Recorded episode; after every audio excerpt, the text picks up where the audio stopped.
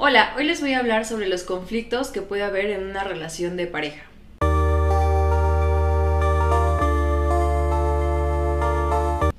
Bien, los pilares de la relación de pareja, los que mencioné en el episodio anterior, tienen que ver con los posibles conflictos que podemos llegar a tener en una relación de pareja que son la confianza, el amor. Entonces, si alguno de estos pilares tiene alguna debilidad, muy probablemente tengamos conflictos. Dentro de estos pilares existen otros factores que determinan que pueda haber problemas dentro de mi relación. Uno de ellos es la intimidad.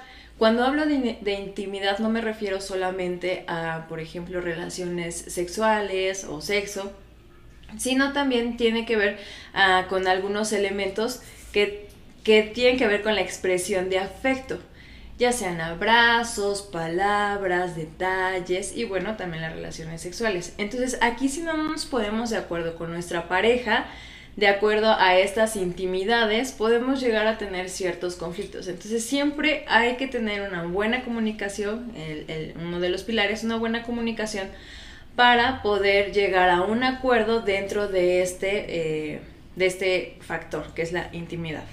El siguiente es el compromiso, que también es uno de los pilares. Aquí recordemos que el compromiso es como una cierta inversión expresiva que nosotros hacemos hacia nuestra pareja. El compromiso requiere de esfuerzo, requiere de tiempo y sobre todo pensar que este compromiso es para los dos y también para mí y para la otra persona individualmente. Entonces, hay que tener en cuenta que tener una relación conlleva cierto compromiso, no importa el objetivo que tengamos como pareja o las intenciones que podamos llegar a tener como pareja. Siempre hay que tener ese compromiso y eh, que va de la mano también con los objetivos que puede tener mi, mi pareja.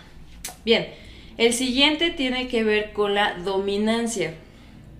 Aquí entra el poder y el control y sobre todo en la toma de decisiones. Entonces, si veo, si voy identificando que mi pareja empieza a tomar decisiones eh, por mí, entonces ahí hay un problema.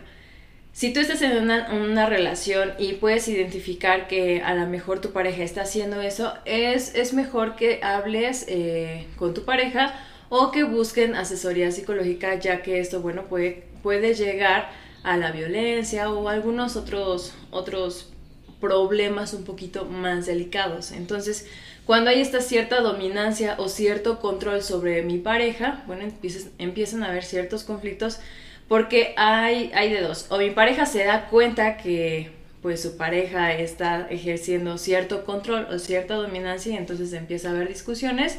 Y la otra es que tal vez mm, esa, esa persona no se está dando cuenta de que, bueno, su pareja empieza a controlarla.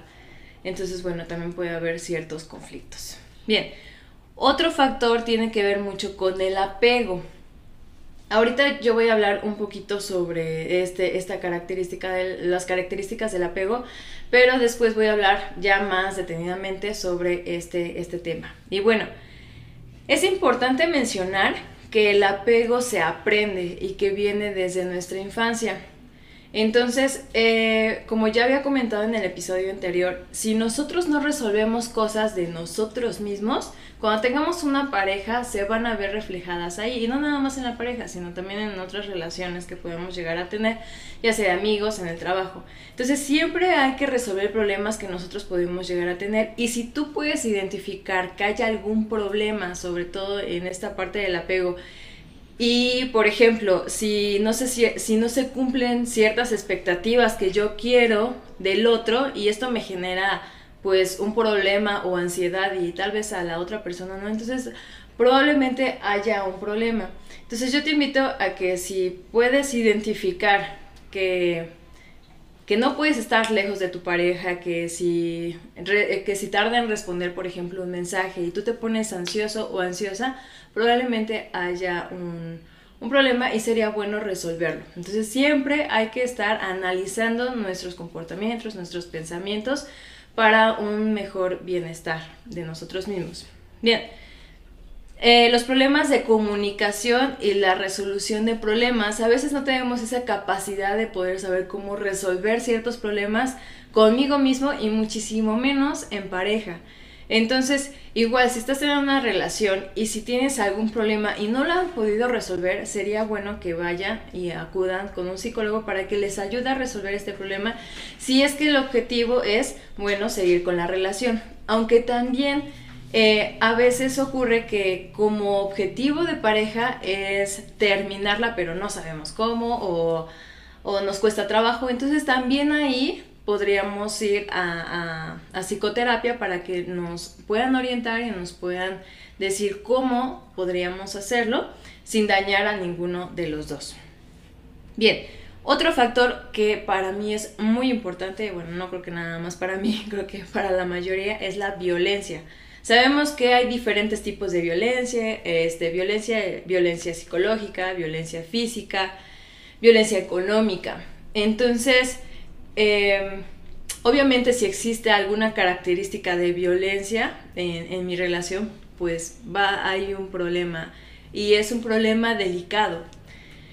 Em, yo te invito a, que si igual si estás teniendo ahorita una relación de pareja y puedes identificar que hay cierto tipo de violencia, eh, luego lo, puedan hablar como pareja o vayan a asesoría psicológica o pidan ayuda porque eh, el, mínimo comportamiento, comportamiento violento, bueno, si nosotros lo dejamos pasar, puede pasar el tiempo y esto se puede agravar. Entonces, siempre hay que tener en cuenta esto, eh, les repito, siempre hay que estar analizando qué es lo que me sucede, qué es lo que está pasando, este, me está haciendo sentir bien esto, no me está haciendo sentir bien acá. Entonces, siempre, siempre estar analizando cómo es que uno se siente o cómo yo me estoy sintiendo. Bien. Eh, otros factores que ya tienen que ver, un son como un poco más específicos que sí quiero mencionar y considero que son muy importantes y también pienso que los dejamos de lado, pensamos que es algo normal o incluso no nos damos cuenta cuando lo estamos haciendo. Un factor es la crítica a veces eh, decimos, bueno, hacemos una, crítica constructiva. Eh, siempre que queramos hacer una crítica hay que ser asertivos. Recordemos que la asertividad tiene que ver con tal vez dar mi punto de, mi punto de vista, mi punto de opinión, sin transgredir a los demás. O sea, hablando a partir de mí, yo opino esto, pero sin hacer un juicio sobre la otra persona. Entonces, en las parejas suele pasar eso, empezamos a criticar a la pareja, a mi pareja, porque hace determinada actividad o porque dijo algo y no sabemos hasta qué punto le pueda lastimar mis palabras, entonces hay que tener mucho, mucho cuidado con estas críticas. La siguiente es la actitud defensiva. Esta actitud defensiva también tiene mucho que ver eh, qué problemas o qué conflictos tengo yo. Entonces, si igual, repito, si yo no resuelvo problemas que tengo conmigo mismo, voy a estar con esta actitud defensiva y voy a pensar que mi pareja eh, me puede decir cosas para estarme dañando o lo que dijo era en contra de mí. Entonces hay que tener cuidado aquí y también identificar si esto eh, viene a partir de mí, entonces hay que resolverlo. Otro es el desprecio. El desprecio no solamente quiere decir como que tal vez mm, mi pareja eh, se acerque a mí, me quiera dar un abrazo y yo le diga que no. No, el desprecio también tiene mucho que ver con tal vez las actividades que pueda hacer mi pareja y entonces yo las hago menos o eh, los pensamientos o las opiniones que mi pareja pueda tener y tal vez yo me burlo de, de él o de ella. A veces decimos que es broma, pero hay que tener cuidado porque lo mismo, no sabemos hasta dónde le puede dañar a la persona, a mi pareja, no sabemos qué tan sensible puede estar, tal vez en ese momento, o bueno, en general cómo puede hacer esa persona. Entonces hay que tener mucho cuidado con lo que podamos decir. Y bueno, otra es hablar mucho para que el otro no pueda dar su opinión. Tiene mucho que ver con esto del desprecio. Entonces, Siempre hay que escuchar, como lo he dicho, la escucha activa es lo mejor que podemos hacer. Bien, y bueno, llegamos a las posibles soluciones para resolver esos problemas que podemos llegar a tener en, pareja. Aunque estas soluciones pueden ayudar, pero si tú identificaste o si ustedes identificaron que en su, en su relación de pareja hay ciertos problemas, es mejor que vayan a psicoterapia. Bien, unas posibles soluciones tienen que ver con la empatía, ponernos en el lugar del otro. ¿Esto para qué? Para tener un entendimiento del problema y poder comprender a la otra persona y poder resolverlo de una mejor manera. Esto siempre respetando lo mismo, el punto de vista eh, de la otra persona o lo que puede estar sintiendo también la otra persona. Hay que tener cuidado aquí porque una, una cosa es ponernos en el lugar del otro, comprenderlo y eso, pero a veces llegamos a justificar actos o comportamientos o palabras que mi pareja hizo y decimos es que estoy siendo empático, pero a veces no estamos siendo empáticos, sino estamos justificando tal vez la violencia que pudo haber este, ocurrido o como lo dije ahorita, este, algún comportamiento inadecuado. Entonces, cuidado. Nada es ponernos en el lugar del otro, siempre y cuando ser un poco objetivos. Bien. Y bueno, eso nos lleva a la objetividad que es este análisis, este análisis que podemos hacer siempre como eh, tal vez quitando alguna emoción y esta, estas emociones de repente nos introduce a algo que se llaman distorsiones cognitivas. Después también voy a hablar sobre este tema, sobre las distorsiones cognitivas. Son estos tipos de pensamiento que no son lógicos para, para el momento. Entonces, la objetividad es muy muy importante. Si yo empiezo a tener un problema con mi pareja o empiezo a discutir, me puedo poner en, el lugar de él o de ella, siempre y cuando siendo objetivo y también siendo objetivo con el problema que podemos llegar a tener. Bien, la siguiente solución o posible solución es la tolerancia. Aquí lo que nosotros podemos hacer, bueno, pues es tranquilizarnos, este, tratar de tener conciencia tanto corporal como mentalmente de nosotros mismos, centrarnos en el aquí y en el ahora. Eh, ¿Esto para qué? Para que reduzca la emoción negativa en el momento. Porque si no nos detenemos, si no nos tranquilizamos, esa discusión va a seguir, va a seguir, va a seguir, va a seguir. Y entonces yo le contesto y él me contesta y bueno, eh, no se va a llegar a nada y aquí lo importante es que se pueda solucionar el problema y no estar indicando lo que él hizo, lo que ella hizo, lo que no hizo. Entonces siempre es bueno buscar una solución y sobre todo esta parte de la tolerancia, tranquilizarnos. Bien, el autocuidado es otro, otro, otro otra posible solución. Y es tratar de cambiar nuestra propia conducta para poder conseguir que la otra parte pues también pueda tener algún comportamiento positivo. Entonces es lo mismo que ahorita les mencionaba con respecto a la tolerancia. Tengo que trabajar conmigo mismo antes de poder solucionar lo demás, porque si no, si no puedo solucionar lo mío, pues no voy a poder solucionar este con mi pareja los problemas que puedo tener. Bien. Les quiero hablar también sobre algunos apartados del lenguaje. Eh, yo siempre he pensado que, tengo la firme convicción de que el cambio eh, empieza a partir del lenguaje, de cómo estemos hablando y no nada más lenguaje en la forma de hablar, sino también en el lenguaje corporal. Tenemos que ser muy eh, centrados, o, o sea, tiene que coincidir nuestro lenguaje corporal con nuestro lenguaje verbal. Y bueno, primero tenemos que pensar antes de hablar.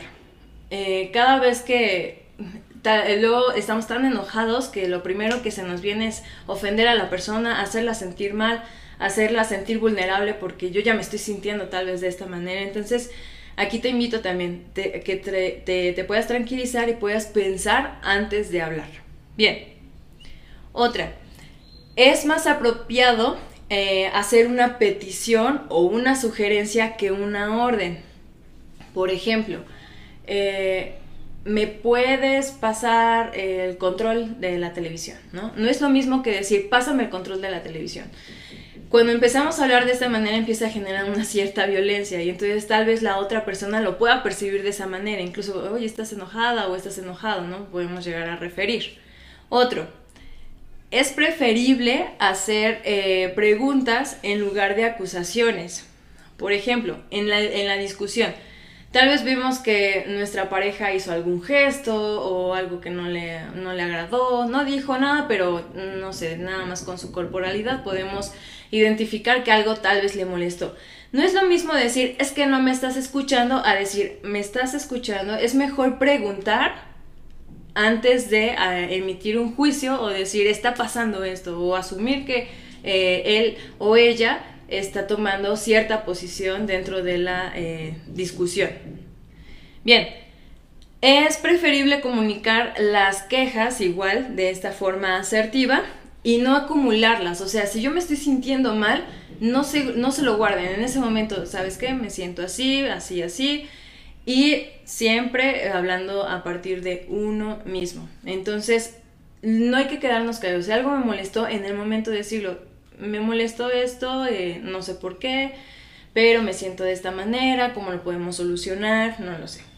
Pero no acumularlas, porque llega un momento en que ya llevamos acumulando tantas quejas y llega un momento en que, bueno, decimos todas, ya cuando explotamos decimos todas. Bien. Eh, y precisamente nos lleva a que cuando nosotros discutamos eh, algún tema, tal vez el tema de, no lo sé, empiezan a discutir tema de de la confianza, tal vez no le tengo confianza a mi, a mi pareja. Entonces empezamos a discutir sobre esto pero entonces aprovechamos el momento para poder hablar sobre otras cosas del pasado. Entonces hay que tener cuidado aquí. Si estamos discutiendo en algo, hay que ser objetivos, enfocarnos en lo que ahorita podemos solucionar y ya. Entonces, si nosotros no acumulamos esas quejas, no va a pasar esto. No vamos a explotar o no vamos a aprovechar la ocasión de una discusión para poder hablar sobre otras cosas que tenemos atrasadas. Bien. Otra que es muy importante y que pasa muy, muy, muy seguido es eh, hablar, evitar las generalizaciones. Cuando estamos hablando discutimos de, o discutiendo decimos, es que tú siempre, es que tú nunca. Entonces hay que evitar este tipo de generalizaciones y tratar de ser lo más objetivos posible. Entonces eso de nunca, de siempre, tratar de quitarlo. Y bueno, ya por último, la comunicación verbal tiene que ser igual o acorde a la no verbal, lo que, habíamos, lo que había mencionado al principio del video. Muy bien. Bueno, pues espero que les puedan ayudar estas soluciones para las posibles o los posibles conflictos que podamos llegar a tener de pareja. Les recuerdo que si hay algún problema que no pueden resolver y ya llevan tiempo como pareja y lo posponen y lo posponen y lo posponen y no lo resuelven, entonces vayan a terapia hay psicólogos que se dedican exclusivamente a terapia de pareja, psicoterapia de pareja, entonces les pueden ayudar ellos. Bueno, eso sería todo.